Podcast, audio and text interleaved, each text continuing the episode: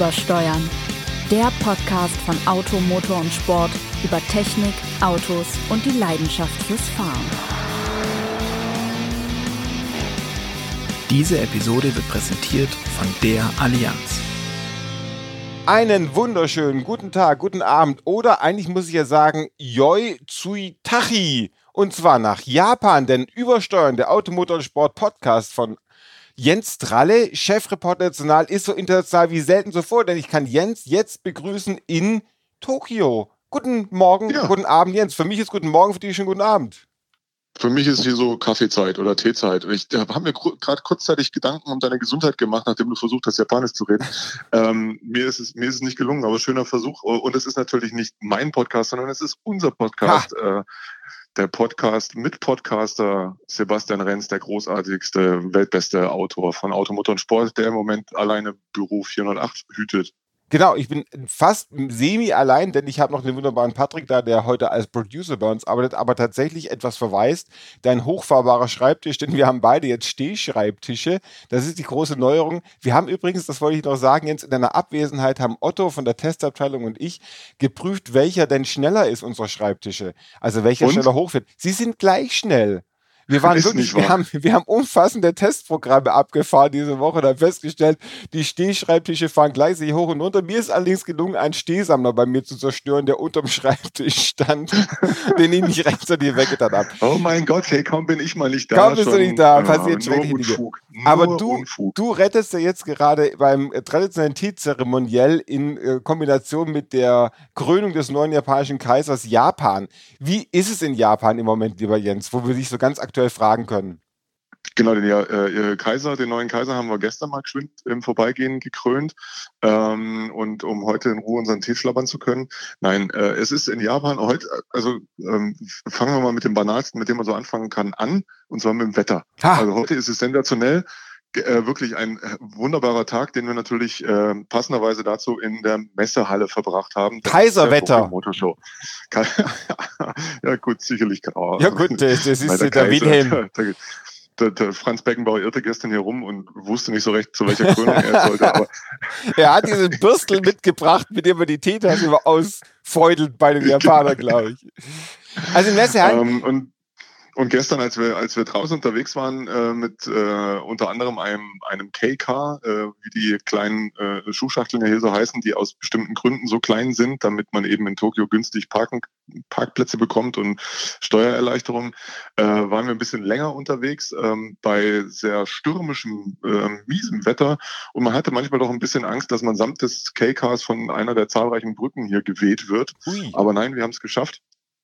Ähm, und es war, war ein sehr interessanter Tag insofern, als äh, dass wir unter anderem ähm, ja das inoffizielle Nissan naja, inoffiziell, offiziell, keine Ahnung, also ein Nissan-Museum besucht haben. Im Prinzip eine große Halle, in der äh, zahlreiche Nissan-Fahrzeuge aller Epochen ausgestellt waren, die aber nur, wie ich gelernt habe, einmal im Monat fürs Publikum zugänglich ist und ansonsten eher für interne Sachen benutzt wird. Wenn ich mir jetzt die Historie so von Nissan vorstelle, glaube ich, reicht auch einmal im Monat. ich weiß nicht, oh, guck mal, der Sunny, naja. ha!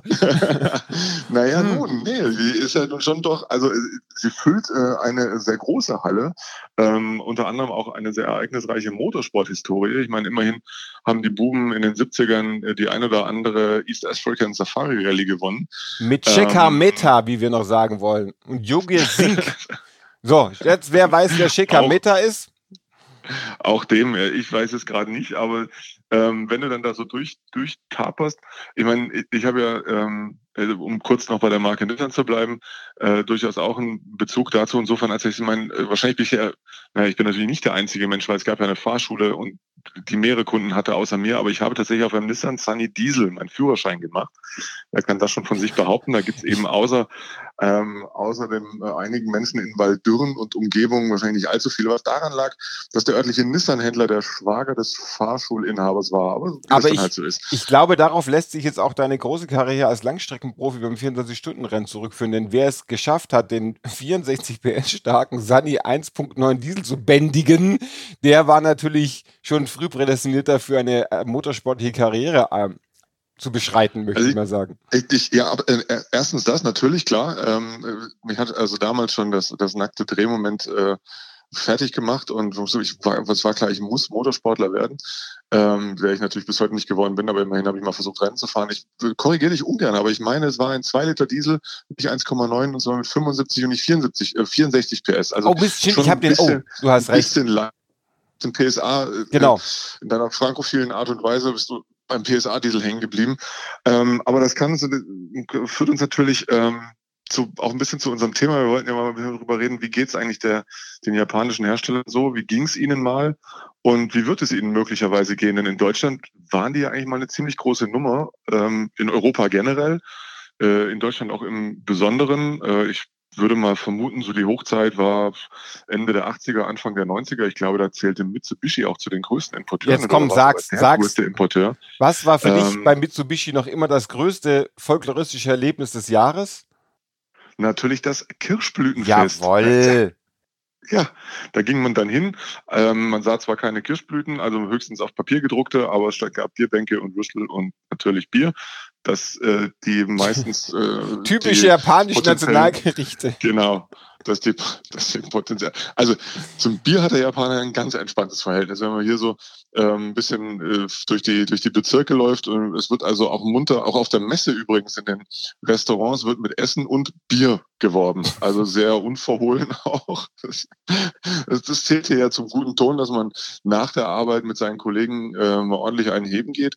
Ähm, möglicherweise dann die Nacht auch ähm, im, auf Schlafend auf einer Parkbank verbringt, bevor man dann mit dem Pendlerzug drei Stunden nach sonst wohin pendelt und am nächsten Morgen wieder rein, bleibt man einfach da und geht dann zu uns Büro. Aber hast Kein du Scherz. auch Karaoke gesungen jetzt schon?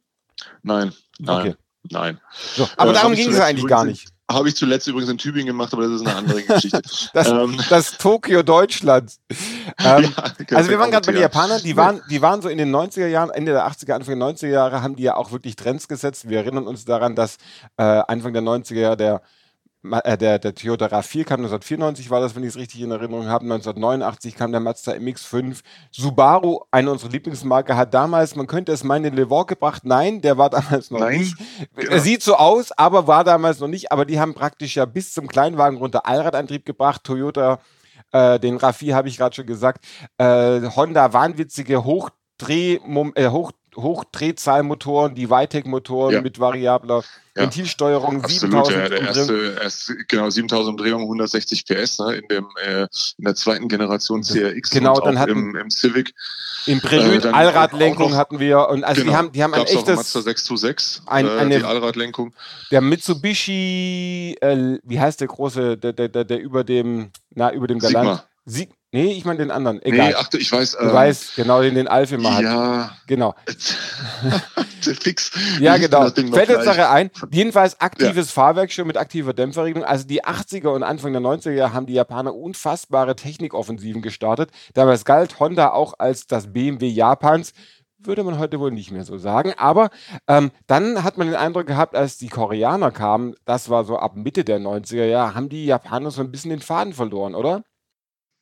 Ja, und irgendwie hat man das Gefühl, dass das nicht nur die Autoindustrie, sondern auch das ganze, das ganze Land irgendwie so ein bisschen äh, betrifft und ehrlich gesagt auch bis heute. Ich meine, mag sein, dass ich mir als Nicht-Muttersprachler hier das eine oder andere äh, einfach aufgrund der Sprachbarriere dann im Verborgenen bleibt, aber äh, es ist zum Beispiel nicht möglich, ein Bahnticket mit Kreditkarte zu bezahlen. Vermutlich machen das die äh, Locals hier alle mit irgendwelchen Apps oder so, keine Ahnung. Ähm, aber es sind so Kleinigkeiten, wo man denkt, hm, irgendwie äh, so richtig vorne sind sie nicht mehr, auch so im Alltag. Ähm, ich weiß das auch aus anderen ähm, Unternehmens- oder Geschäftsbereichen. Und wenn man jetzt aus unserer Expertensicht sich mal bitte so ein bisschen die Autoindustrie anguckt, äh, ja, kann man das schon sagen. Vielleicht sind sie auch ähm, zu, hm, wie soll ich sagen, zu global aufgestellt. Der japanische Markt ist ein sehr spezieller. Die Anforderungen an die Fahrzeuge hier, wenn man eben überlegt, zum Beispiel diese K-Car-Dinger, die dürfen ja nur eine bestimmte Länge, eine bestimmte Breite, eine praktisch unbegrenzte Höhe haben und nur eine bestimmte ähm, Motorgröße. Also es sind 658 Kubikmotoren mit maximal 64 PS, die aber Turboaufladung haben, Ladeluftkühlung etc. Die Dinger haben zum Teil auch Allradantrieb. Das ist sicher auch nicht leicht und günstig zu entwickeln. Dann ist der Verkehr hier ein anderer, für den du alternative äh, Lösungsansätze brauchst, damit das irgendwie ähm, erstens halbwegs flüssig und halbwegs ähm, emissionsarm vonstatten geht. Dann sind sie sehr stark in den USA. Die haben wieder ganz andere Anforderungen. Ich meine, wir wissen alle, dass Toyota in Europa vor allem für einen Prius bekannt ist. Mhm. Ähm, in den USA kauft man aber gerne einen Tundra Pickup, den man einen eigenen V8-Motor gemacht hat. Ähm, das ist also eine immense Bandbreite und dann natürlich noch die speziellen Anforderungen des europäischen Marktes. Wir wollten lange Diesel, jetzt finden wir Diesel auf einmal nicht mehr so dufte. Dann hat man irgendwann mit dem Downsizing Benziner angefangen. Das, äh, ich glaube, die kamen, die wussten einfach nicht mehr, wo sie anfangen sollen. Und ja. dazu kommt, glaube ich, auch noch ein bisschen die japanische Mentalität, ähm, die sich oft selber im Weg steht, wenn es um schnelle Entscheidungen geht. Also das, was sie eigentlich mal groß gemacht hat, äh, ist so ein bisschen verkümmert, lag, weshalb sie damals aber so schnell groß wurden. Manchmal denke ich auch vielleicht, weil wir dann zu behäbig waren oder zu selbstverliebt in unsere Sachen, die wir so gemacht haben. Und deswegen ähm, waren, waren dann die Japaner so stark. Jetzt hat sich scheinbar so ein bisschen umgekehrt. Ähm, was man jetzt auch zum Beispiel daran merkt, dass sie jetzt erst so richtig anfangen, technologisch in die Breite zu gehen. Also eine Zeit lang war es ja bei Toyota so, man setzte voll auf Hybrid, fand reine Elektromobilität schwierig oder wollte man nicht. Jetzt, ich meine, wir wissen, Mirai gibt schon seit einiger Zeit. Jetzt gibt es auch neue Konzepte von Toyota und Lexus zu rein batteriebetriebenen Fahrzeugen. Das gleiche sieht man bei, bei anderen Herstellern. Nissan beispielsweise hat hier ein Concept Car vorgestellt, was, äh, ich sage jetzt mal salopp, so eine Art Model X oder e-tron EQC Gegner sein könnte, der wohl so 2021 kommen soll. Parallel dazu ist hier sehr populär, aber auch ein spezieller Hybridantrieb von, von Nissan, bei dem ähm, der ausschließlich der Elektromotor die, äh, die Räder antreibt äh, und ein Dreizylinder-Verbrenner praktisch als, als ja, permanenter Generator läuft, ähm, der dann auch nächstes Jahr wahrscheinlich in äh, Qashqai dann nach Europa kommt. Ich glaube, das ist einfach immens komplex und da haben sich dann ähm, die Koreaner mit mit einer Strategie an den Japanern vorbeigemogelt, die eigentlich mal den Japanern zum Erfolg geholfen hat. Einfach No-Bullshit-Autos, mhm. die sehr robust gelten und eben vor allem preislich sehr attraktiv waren und sind. Ähm, ja, das hat, glaube ich, dazu geführt, dass der Stellenwert, jetzt wenn man nochmal von der deutschen Perspektive aus betrachtet, ähm, dass der Stellenwert auf unserem Heimatmarkt sozusagen da ja, deutlich gesunken ist oder deutlich geringer geworden ist. Ich weiß nicht, wie, wie, wie schätzt du das ein? Seien wir einmal ehrlich, das kennt doch jeder. Die Parklücke ist kleiner als du denkst und das Auto doch ein Stückchen größer. Das Schlagloch tiefer, das Parkhaus niedriger und der Berufsverkehr ist noch nerviger als man denkt. Wer im Ernstfall trotzdem nicht auf sein Auto verzichten möchte, für den gibt es jetzt die neue Allianz Autoversicherung. Die ist natürlich so leistungsstark, wie man es von der Allianz gewohnt ist und gleichzeitig günstiger als du vielleicht denkst. Mit einigen Zusatzbausteinen kann man sogar noch zusätzlich sparen. Zum Beispiel mit dem Telematik-Baustein Bonus Drive. Und zwar bis zu 40%, wenn man umsichtig fährt. Wie das Ganze funktioniert und was die neue Allianz Autoversicherung noch alles im Petto hat, erfährst du unter allianz.de/slash kfz oder bei deiner Allianz vor Ort. Na, ich finde es vor allem deswegen interessant, auch was die Japaner angeht, wie sich auch das, äh, sagen wir mal, die Performance der einzelnen Marken verändert hat. Also Mazda war 1988, glaube ich, bei Automotor und Sport die erste japanische Marke, die bei uns einen Vergleichstest gewonnen hat, damals mit dem 626. Dann ähm, hat, hatte ich den Eindruck, dass Mazda so ein bisschen ja, abgerutscht ist wieder so in den 90ern und die kamen da mit den 2000er schon wieder sehr viel über Design. Und meiner Meinung nach ist im Moment Mazda die stärkste der, der japanischen Marken, sowohl, also in Europa, für Europa meine ich jetzt, bei uns auf, mhm. auf unserem Markt. Die haben das mit dem Design sehr gut hingekriegt. Die haben eine klare Strategie beim Antrieb. Das heißt, äh, sie, der Diesel ist ihnen nicht mehr so wichtig. Dafür haben sie was Neues entwickelt, den Sky Active X, also diesen, diesen äh, eigentlich Benzinmotor, der aber wie ein Dieselmotor verbrennt. Das ist wirklich eine Neuerung und das ist wirklich ein, eine große Sache, die ihnen da gelungen ist, meiner Einschätzung nach.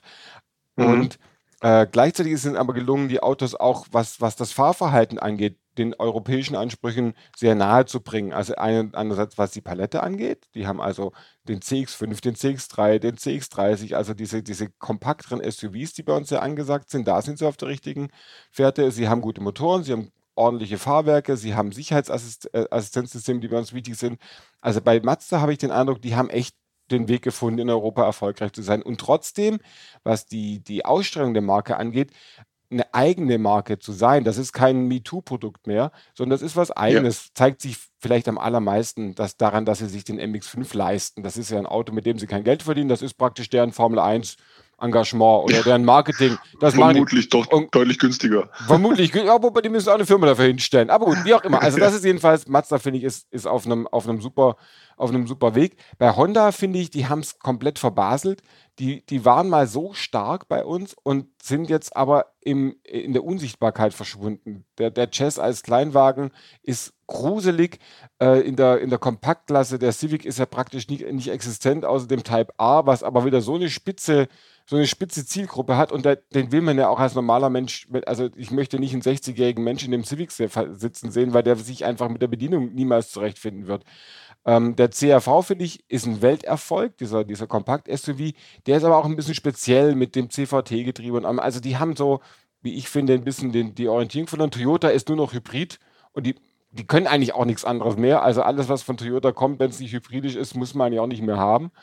Und ja, damit hat sich es ja eigentlich auch schon an den großen. Infinity gibt es bei uns nicht mehr, der Verlust ist überschaubar. Nee, und Nissan. Der Verlust ist tatsächlich überschaubar, dann hätten wir natürlich noch unsere Freunde von Subaru. Ähm, Gut, das ist da muss man auch mal gucken, da muss man auch mal gucken, wie die ihre Kernklientel weiter beackern. Ähm, ich finde das auch nach wie vor einen mutigen Ansatz zu sagen, ja, Turbo haben jetzt alle, wir gehen wieder zurück auf den Sauger. ähm, aber um das auch nochmal ein bisschen noch zu unterfüttern, zurück zu Mazda.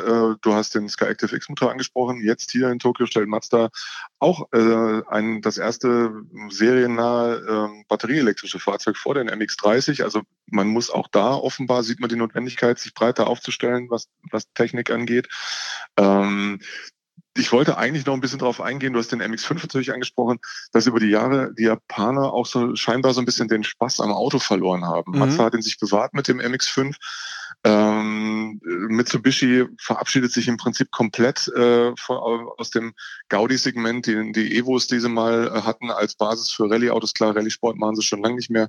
Äh, den Evo gibt es auf die Straße nicht mehr. Subaru hat hier jetzt ähm, die Final Edition vom WRX STI stehen, den EJ. Ähm, EJ deshalb, weil dort hier in Japan nicht wie in Europa der zweieinhalb Liter Motor, sondern der zwei Liter Motor verbaut ist, der bei den Fans als besonders robust ähm, gilt für weitere Tuning-Maßnahmen. Ähm, und äh, da wiederum ist dann das Gegenbeispiel Toyota, die sich ja nun immerhin seit einigen Jahren den GT86 leisten, für den wir uns alle einen etwas stärkeren Motor wünschen würden, zumindest einen Turbomotor, aber egal, ist schon mal die richtige Richtung. Jetzt machen sie zusammen mit BMW die Supra, BMW Z4, Toyota Supra, äh, der ja im Prinzip mal BMW ist als Coupé und zusammen mit dem Z4 in Graz gebaut wird. Egal, aber sie machen es.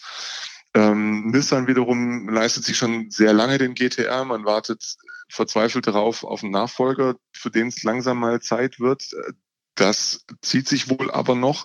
Honda hat gefühlt eine Dekade lang an einem Nachfolger für den NSX rumgebastelt, bis man sich mal entschieden hat, ähm, ein Hybridfahrzeug draus zu machen, der gut geworden ist, aber mit, ja, ich glaube, einem Basispreis in Deutschland von 185.000 Euro, sagen wir mal, auch keine allzu große Verbreitung finden wird. Ähm, also da ist ein bisschen abzuwarten, inwiefern sie das noch gebacken kriegen. Ich meine, die Anforderungen natürlich an den Hersteller sind heute immens und das, was lustig ist, fällt als allererstes mal hinten runter. Das ist auch, ist auch klar, aber es war eben auch mal die Stärke der Japaner, so, ja, wirkliche, wirklich Traumwagen einfach auch zu machen. Autos, die irgendwie ein bisschen abseits der Norm waren, äh, die man auch lange zumindest noch auf dem Heimatmarkt hier in, in, Japan gesehen hat und die dann beinahe auch hier verschwinden, zu verschwinden drohten. Hoffen wir, dass sie da rechtzeitig noch die Kurve kriegen. Sieht fast so aus. Ich habe dir ja auch das Bild geschickt von Levorg STI. Ja. Levorg STI. mit, natürlich nur echt mit Nordschleifen-Aufkleber. Äh, denn es gibt in Tokio und Yokohama hier einen Nordschleifen-Devotionalien-Shop. Also man kann hier genauso wie ähm, am Nürburgring selber äh, alles das kaufen, was es da auch gibt von Aufklebern, Kappen, T-Shirts, hast du nicht gesehen. Äh, nur die Nordschleife leider nicht. Ah, haben sie die, haben, Disneyland gibt's jetzt zwar eine Nordschleife noch nicht, aber wir haben ja andere schöne äh, Rennstrecken wie Fuji Raceway zum Beispiel. Ähm, ja, aber so so ist momentan der aktuelle Stand. Es ist, äh, ich weiß nicht, was ich so gesehen habe. Ich könnte mir vorstellen, ähm, dass sich die Hersteller hier auch wieder berappeln, dass, das, dass da auch Modelle da sind, die durchaus auch wieder in Europa zu größeren Erfolgen führen können. Äh, und du hast Infinity angesprochen. Lexus ist ja nun auch seit, weiß ich nicht, 30 Jahren, fast nach 25 Jahren in Deutschland auf dem Markt verkauft. in sehr überschaubaren Dosen oder sehr homöopathischen Dosen die Autos. Das ist, glaube ich, einfach ein Prestigeprojekt, ähm, was sich Toyota da weiterhin leistet. Nissan hat bei Infinity den Stecker gezogen. Ähm, ja, mal gucken, was, was, äh, was dabei noch so rumkommt. Ich stelle mir das. Also, ja. Ich stelle mir das im Moment gerade vor, wie du durch die, die, durch die Messehallen gehst. Und sie, sie, das wäre wär ein schönes Bild, weil wenn sie Jens Dralle nicht persönlich kennen, wissen sie nicht, dass er sehr, sehr groß ist. Und das schaut sich sehr lustig aus zwischen den Japanern. Wird er wie ein Leuchtturm zwischen all den japanischen anderen Journalisten und, und Pressevertretern rumlaufen. Großartig. Aber du hast damit also praktisch den besten Überblick über das Messegeschehen und kannst mir jetzt mal sagen, wow, so, Vorteilsschublade, rums wieder zu. Äh, du kannst genau. Mir auf jeden Fall noch sagen, welches ist denn für dich das Highlight der, der, der Messe in Tokio, von dem du sagst, Mensch, das ist ein Auto, damit hatte ich endlich gerechnet, das ist ein Auto, das zeigt eigentlich die wahre Stärke der Japaner oder das ist ein Auto, das hätte ich auch wirklich gern für den deutschen Markt. Ähm, war gute Frage. Also ich denke, ha. die zweite, die zweite, die zweite Generation Mirai ähm, erstens ist die optisch deutlich gefälliger und zweitens bin ich ein großer Freund der, der Brennstoffzellentechnologie, zumindest für größere Fahrzeuge. Da ergibt meiner Meinung nach die Batterie, äh, der batterieelektrische Antrieb zumindest ökologisch keinen Sinn. Der ist zwar lustig zu fahren, aber ähm, ökologisch gibt es keinen Sinn, macht die Autos auch unfassbar schwer. Von daher den Mirai finde ich tatsächlich ganz, äh, ganz attraktiv. Ähm, als äh, Gaudi-Auto hat Suzuki einen äh, ja, wie ist das Ding? Ich glaube, Vaku SPO oder so ähnlich, ein seltsamer Name, aber. Klingt nach Staubsauger. Ähm, ja, so, so ein bisschen. Es ist eine Studie, es wird vermutlich auch noch eine Weile eine Studie bleiben. Ähm, und äh, wie soll ich das beschreiben? Es ist äh, etwas, es schien etwas größer als ein K-Car ähm, und ist eine Mischung aus, äh, es ist ein Kombi-Coupé, aus dem du auch ein Coupé machen kannst, weil wie gesagt, das Heckteil sich elektrisch versenken lässt. Ah, äh, abfallen wahrscheinlich, mit abfallender Dachlinie ja, also dann. In dem Fall ist es wirklich eine abfallende Dachlinie, sie fällt aber in den Kofferraum rein. Also man, hat, man, verliert sie nicht. Ja. Die gab es ja nur ähm, beim Citroën C3 Pluriel, übrigens die abfallende Dachlinie, da konnte man den genau. Dachbogen abbauen. Ähm, und wenn man nicht schnell genug war, ist er tatsächlich runtergeplumpst. ähm, Wir zitieren da gerne den äh, großen... Honda, Honda, hat den, Honda hat den neuen, nächste Generation Jazz, der hier Fit heißt, gezeigt. Achtung, wo wir bei Wortspielen sind, es gibt eine Ausstattungslinie äh, in Japan, die heißt NES. Also du kannst den Honda Fit NES Ich dachte kaufen. jetzt for fun. ja, das kommt noch. Ähm, der ist für meinen Geschmack ein bisschen, ein bisschen zu fad geworden, ist aber äh, standardmäßig ein Hybrid. Das äh, hat man heute wohl gerne so. Ansonsten war, blieb für mich Honda ein bisschen blass, ehrlich gesagt. Ähm, ja, im Prinzip äh, das, das Nissan, Nissan-Konzept mit dem, ja, es ist halt auch wieder ein vermutlich sehr schwerer Elektro-Crossover. Für mich sind die Dinger so ein bisschen übers Ziel hinausgeschossen äh, von der Grundidee her. Und sie kommen auch 2021 erst damit halte ich für ein bisschen spät. Aber wie gesagt, sie haben bislang die Prioritäten woanders gesetzt. Ähm, und äh, du, ansonsten ganz ehrlich, ich nehme gerne hier einen von den 555 äh, Subaru WRX STI EJ Final Edition, die es leider nur in Japan gibt und die auch hier verlost werden an die Interessenten. Also von daher mache ich mir da keine großen Hoffnungen, einen zu kriegen. Noch eine Frage, was den, den, die Messe angeht. Sind denn die deutschen Hersteller da auch? Was zeigen die? Sind die gar nicht da? Ist Deutschland in Japan überhaupt ein relevanter Import, Importeur oder ist, sind die praktisch gar nicht sichtbar? Wer da ist, unser Lieblingsimporteur, Alpine, zeigen, zeigen hier die äh, S-Version des A110. Ansonsten von den Deutschen, Alpina ist tatsächlich ha. da. Ähm, haben sogar eine Weltpremiere, äh, und zwar B3 Limousine. Auf der IAA stand ja B3 als Touring. Ähm, tatsächlich ist, ist für den ähm, ja, BMW-Nischenanbieter, sage ich jetzt mal aus dem Allgäu, äh, Japan ein, ein lukrativer Markt. Hier gibt's eine, eine hohe Fangemeinde, eine große Fangemeinde, die ähm, gerne üppig ausgestattete Komplettfahrzeuge dann auch kauft und bestellt. BMW selber ist nicht auf der Messe vertreten. Die haben hier unweit des Messegeländes in der äh, Tokyo Bay, eine, ähm, Bezirk Daiba, einen großen ja, Händlerbetrieb, Showroom, was auch immer. Ich nehme mal an, dass da irgendwelche Veranstaltungen vielleicht auch laufen. Mercedes hat einen Stand. VW ist komplett gar nicht vertreten, also auch keine, keine Volkswagen-Konzernmarke. Ähm, die Messe Tokyo Motor Show hat tatsächlich auch an Relevanz eingebüßt, wie viele Messen auch, wie ja letztlich auch die IAA, muss man auch ganz klar sagen. Äh, da ist von Internationalität nicht mehr allzu viel übrig. Das ist auch eher eine, eine Messe jetzt mal für die, für die heimischen äh, Hersteller geworden. Wunderbar. Was wir jetzt äh, eigentlich überlegen müssen, ist, können wir eigentlich den Wartesaal des Konjunktivs machen oder hast du gar keinen parat jetzt, wo du so in Tokio Da regt bist? mich ja schon die Frage Ah! auf. Natürlich. Natürlich, dann fang doch du Natürlich. diesmal an mit dem Wartesaal des Konjunktivs. Also unser mobile Parkplatz, auf dem wir heute natürlich, vielleicht aber auch nicht, weil ich mit Jens das vorher nicht abgesprochen habe, japanische Wir Modelle reden ja vorher vorstellen. eigentlich nie drüber, was Nee, wir machen. eigentlich nicht. Wir reden ja eigentlich immer drauf dachte los. Mir, ich dachte mir natürlich sowas schon, dass es, äh, wo es doch heute völlig überraschend äh, um Japan geht, ähm, auch um dementsprechende Fahrzeuge, dass die zahlreicher Menge auf dem Parkplatz vertreten sein sollten, wie auch zu Hause muss ich hier mein, mein mehrstelliges Passwort eingeben und eben auf meinen Parkplatz durchklicken. Da wir, ja, ähm, da ihr Hipster da draußen uns Ja. ja leider nur hören könnt, ähm, habe ich überlegt, ob es vielleicht eine zu große Herausforderung wäre, euch zu beschreiben, was ein Mitsubishi Cordia ist. Ja, Deshalb stelle ich den jetzt nicht näher vor, ähm, sondern komme zu meiner Lieblingsmarke Subaru. ah! Äh, Wir werden, dopp Soll wir ich werden, doch den Mitsubishi wir werden Doppelungen haben, fürchte ich.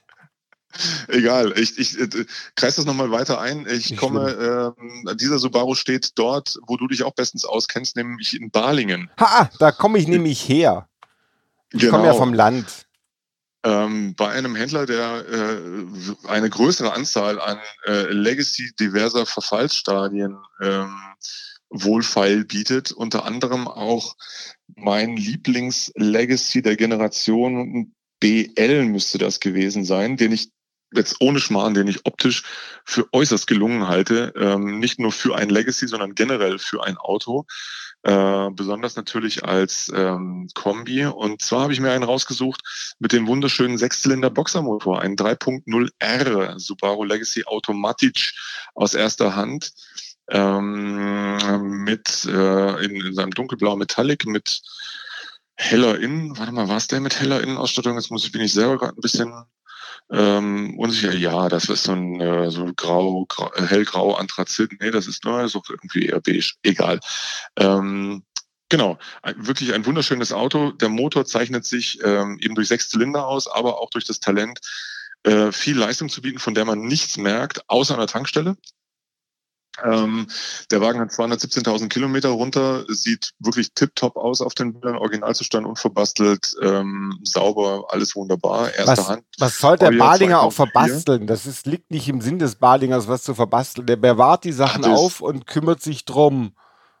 Also ganz ehrlich, das hat sich keiner in Balingen gekauft, so ein Auto mit dem Motor. Der sauft viel zu viel. Glaub das muss er. Wahrscheinlich ist, ist das ein Auto aus der Schweiz oder sowas. die Heide Hände nein. immer die absurde Motoren drin kennt. Ähm, ja, also äh, mit quasi volle Hütte, außer Navi, was ja gut ist, aber Navis von alten Autos, die braucht ja eh kein Mensch. Ähm, Tuffe hat er noch bis 6 2021 und Agrarhaken, Fahrzeug durchgehend check gepflegt, nur bei Subaru Fachwerkstatt, schreibt der Verkäufer. Und der Wagen steht wohlfeil für 5.333 Euro. Ich denke mal, da ist auch noch ein bisschen Spielraum nach unten drin. Ähm, von daher, wenn Sie einen ausgefallenen, günstigen und wirklich, wirklich schönen Kombi suchen, wäre das und sich vor etwas höheren Laufleistungen nicht schrecken, dann wäre das vielleicht mal eine Alternative. Natürlich Allradantrieb, eh klar, das brauchen wir ja heutzutage. Wenn Sie dagegen einen teuren, sehr kleinen und nicht besonders hübschen Bus wollen, dann sind Sie bei mir richtig. Denn ich empfehle Achtung. Ihnen heute natürlich auch ein Subaru, nämlich den Subaru Libero der ersten Generation. Ein Auto, das ich schon immer grandios fand. Das ist nämlich ein KK-Bus, also ein, ein winziges, äh, sechssitziges Gefährt, bei dem man direkt über der Vorderachse Platz nimmt als Fahrer und direkt praktisch integraler Bestandteil der Knautschzone ist. Äh, Ja, der, das ist doch wunderbar. Wunderbar. Der Wagen hat den Motor im Heck, was äh, die Sache nicht unbedingt schöner macht, was das Fahrverhalten und die Seitenwindempfindlichkeit angeht. Der Wagen ist nämlich auch sehr, sehr schmal und sehr hoch. Äh, der Subaru Libero 4WD E12 Super Deluxe erste Generation Rarität gibt, äh, steht in Karlsbad für ziemlich mutige 8.850 Euro. Der Verkäufer erklärt den selbstbewussten Preis damit, dass es der letzte seiner Art sei und äh, er dürfe nur acht Monate lang gebaut worden sei. Die Bedienungsanleitung läge noch im Handschuhfach. Auch das wird sicherlich einen großen Grund geben. Äh, das, Aber E12, das war dann schon die, die äh, zuletzt angebotene. nee, äh, das ist noch der Variante, ne? frühe, total eckige. Und der hat den großen Vorteil. Echt? Ja, der hat nämlich Schiebefenster in der Mitte, Ausstellfenster hinten, Panoramadach oben also er besteht eigentlich nur aus Scheiben, hat natürlich auch den Allradantrieb und die gewaltige Macht von 52 PS, die dann sechs Personen vorantreiben können. Auch besonders bei dem Wagen ist, äh, Allradantrieb hatte ich gesagt, wird über Knopfdruck aktiviert. Ich überlege gerade, ist der Motor wirklich im Heck oder sitzt er unter den Sitzen? Ich glaube, der sitzt unter den Sitzen. Äh, der ist unter den Sitzen, der Motor, und den Vordersitzen. Im Heck ist der nicht, ne? Oder doch? Wahrscheinlich ist er geteilt. Bei, nee, beim, Super, beim Subaru war der, war der glaube ich, sogar hinten. Ich glaube, Teile des Motors sind unter den Sitzen, Teile sind wahrscheinlich im Heck verstaut, verstaut, verstaut weil die Grenzen verschwimmen dann ja auch bei genau. so Auto. Ja. Genau. Und man kann natürlich alle äh, alle sechs Rücksitze zu einer Liegefläche umklappen, damit man dann vielleicht in romantischen Stunden genügend Kinder zeugen kann, um den Bus auch voll zu bekommen. Der Wagen äh, ist Baujahr 1989, also wird gerade 30 Jahre alt, bereit, ein H-Kennzeichen zu bekommen, hat auch erst 72.800 Kilometer und wie gesagt äh, auch ein sehr schönes Schiebedach. Das letzte Modell dieser Art, äh, da wollen wir doch jetzt einfach mal noch darauf hinweisen, dass es für 200 Euro extra auch noch eine originale Anhängerkupplung für diesen Bus gibt. Ich weiß gar nicht, an was man den Bus anhängen soll. Aber ist mir jetzt aber auch egal. Ist, ich, ist Wumpe, genau. äh, rufen Sie in Karlsbad an, kaufen Sie dieses wunderbare Auto, von dem der Verkäufer übrigens behauptet, es muss nicht verkauft werden. Dann würde ich es auch bei Mobile reinstellen. Ich glaube, er möchte keine Dummschwätze haben. Wir wollen noch ganz äh, schnell darauf hinweisen, dass Sie natürlich äh, alles, was Jens über die Tokyo Motor Show gesagt hat, womöglich auch lesen können, nämlich in unserem Heft. Und das ist Automotor ja, und Sport. möglich, in einem der nächsten Hefte. In einem der nächsten ja. Hefte können Sie uns mal so ein bisschen lesen, so ein bisschen Buchstaben sind ja auch, also verträumte Buchstaben lesen ist ja auch was Schönes. Sie können uns natürlich hören, nicht nur, wie Sie es jetzt gerade machen, auf womöglich Spotify oder iTunes, sondern auch auf dieser Audio Now oder über unsere Automotor und Sport.de Homepage. Da können Sie auch ein Abonnement für die Automotor und Sport Zeitschrift bestellen, käuflich erwerben, was auch immer. Und Sie können uns schreiben, wenn Sie sagen, ich war ja. schon mal in Tokio und wollte Jens tun eigentlich Sie sagen. übrigens viel zu wenig. Ach nee, tut ihr übrigens viel hey, zu wenig, ihr Hipster. Hipster da draußen. Vielleicht sollten ja, wir uns, soll, vielleicht, uns vielleicht, sollten wir auch irgendwie noch so eine, so eine Instagram-Sache machen. Schreibt uns doch auf Instagram oder wo auch immer. Äh, unter uebersteuern at auto-motor-sport.de oder liebe ältere Zuhörer, Sie können uns auch faxen. 0711 182 also, 1859, oder? 1958. Ah, 1958. Also 182 1958 oder 0711 können Sie uns auch faxen, wenn Sie das wollen. Sie können auch einen beritten vorbeischicken und äh, vor allem vielleicht Jens dann auch ein Flugzeug nehmen. Das nimmst du dann wieder. Wie lange bist du noch in Japan jetzt? Ähm, übermorgen, also Freitag geht es wieder zurück. Und äh, jetzt denke ich, werde ich nochmal äh, Richtung äh, Roppongi gehen. Da muss es irgendwo ein äh, Paulaner Bierkeller geben, in dem sie bestimmt auch die größten Hits von Marianne und Michael für mich spielen heute Abend. Ähm, yeah. Oder vielleicht stolpert ich doch noch über den einen oder anderen frischen Fisch, der gegessen werden muss. Egal, hier geht jetzt, also die, es ist äh, Ortszeit 5 Uhr nachmittags, die Sonne ist praktisch schon weg, es wird sehr früh sehr dunkel hier im Moment. Ähm, und von daher, ja, würde ich sagen, das nächste Mal wieder zusammen aus Büro 408. Dann müssen wir unbedingt nochmal den, wer hat den schnellsten hochfahrenden Schreibtisch-Contest genau, live. Üben wir dann nochmal live. Und ansonsten gute Zeit. Genau. Äh, pass auf das Büro auf und bis bald, ne? Ich sag mal Roppongi und Sayonara. Tschüss jetzt. Äh, konnichiwa oder so. Arigato gozaimasu. Tschüss. Ciao.